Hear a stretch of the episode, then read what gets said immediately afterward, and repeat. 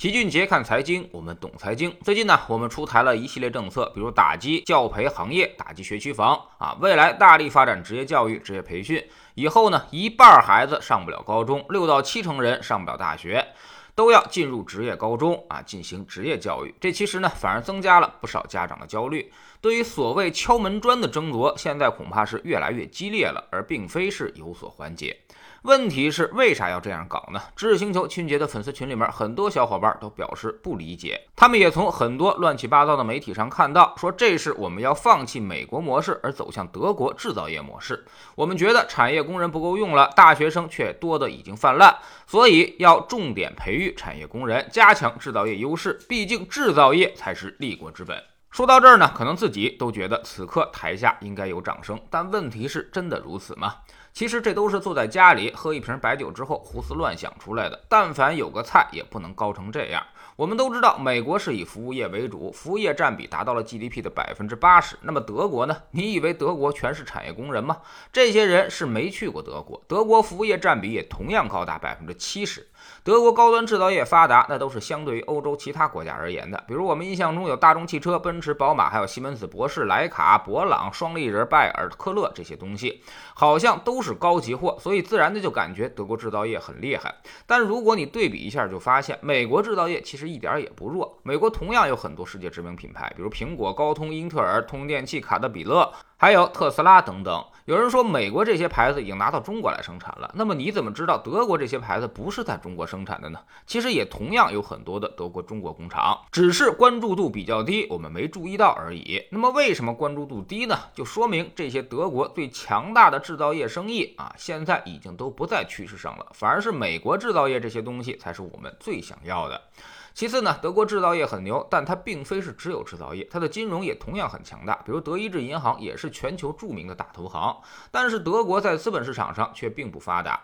你啥时候听说过来自于德国的创投基金？所以德意志银行呢，基本上都在海外活动，本土他们是找不到什么太好的生意的。德国人这种工厂模式，融资的主要渠道呢，还是依赖于银行贷款，因为有抵押有担保，但是带来的问题却同样突出，那就是创新力不足。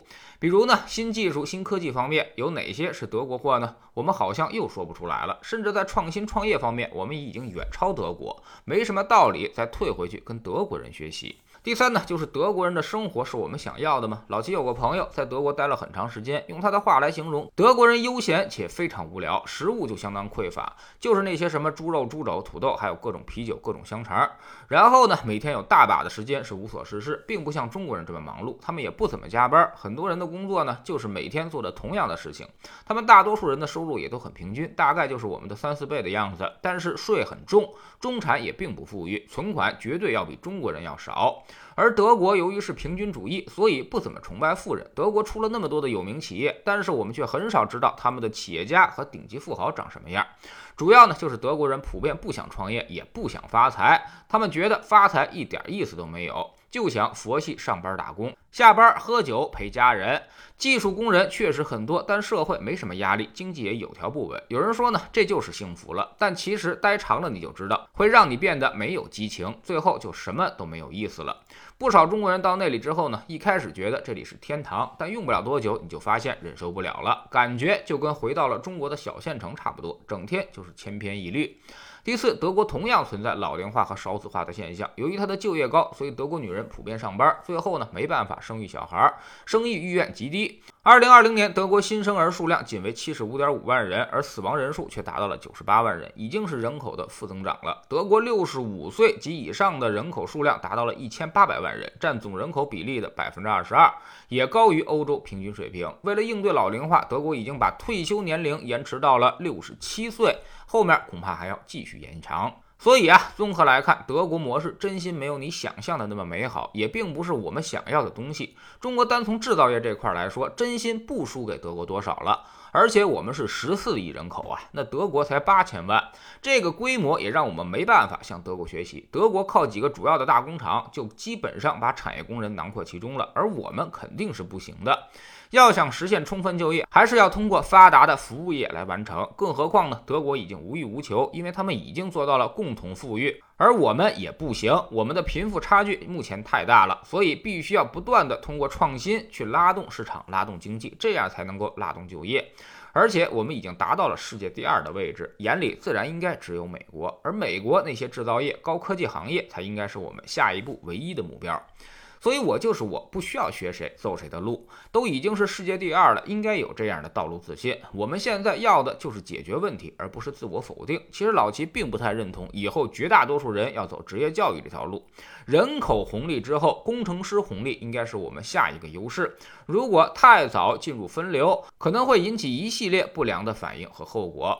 比如说，造成工程师的质量下降。毕竟人工智能之后，产业工人的需求应该是越来越少的，反而工程师的需求会越来越多。随着全社会代码越来越多，那么维护代码的人肯定也需要越来越多。所以未来职业教育，除非跟现在的大学教育一样，也教授同样的课程，否则呢，可能会耽误不少孩子的前途。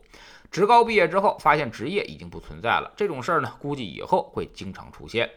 知识星球秦杰的粉丝群里面，我们其实并不只是来讲投资啊，教大家赚钱的。对于那些什么职业方向、如何学习、如何提高，甚至是人生的选择方面，老七也都会结合自己的经验，给到大家一些帮助。有的时候呢，看清方向才能做出正确的选择，选择要大于努力。我们总说投资没风险，没文化才有风险。学点投资的真本事，从下载知识星球找齐俊杰的粉丝群开始。我们不但会给你结论，还会告诉你逻辑和原因，让你能够自己掌握分析的技巧和方法。在知星球老七的读书圈里，我们正在讲《股市深度交易心理学》这本书。昨天我们说到了后见之明，让你总感觉自己错过了一个亿，好像之前都判断对了，只差一点儿没有做对，与赚大钱失之交臂。但真实情况是这样吗？其实这都是你的错觉。你以为马上就要捅破赚钱这层窗户纸了，但其实呢，还相差十万八千里之远。每天十分钟语音，一年为您带来五十本财经类书籍的精读和精讲。喜马拉雅的小伙伴可以在 APP 顶部搜索栏直接搜索齐俊杰的投资书友会，老齐每天讲的市场策略和组合配置，以及讲过的书都在这里面。读万卷书，行万里路，让自己获得提升的同时，也可以产生源源不断的投资收益。欢迎过来体验一下，给自己一个改变人生的机会。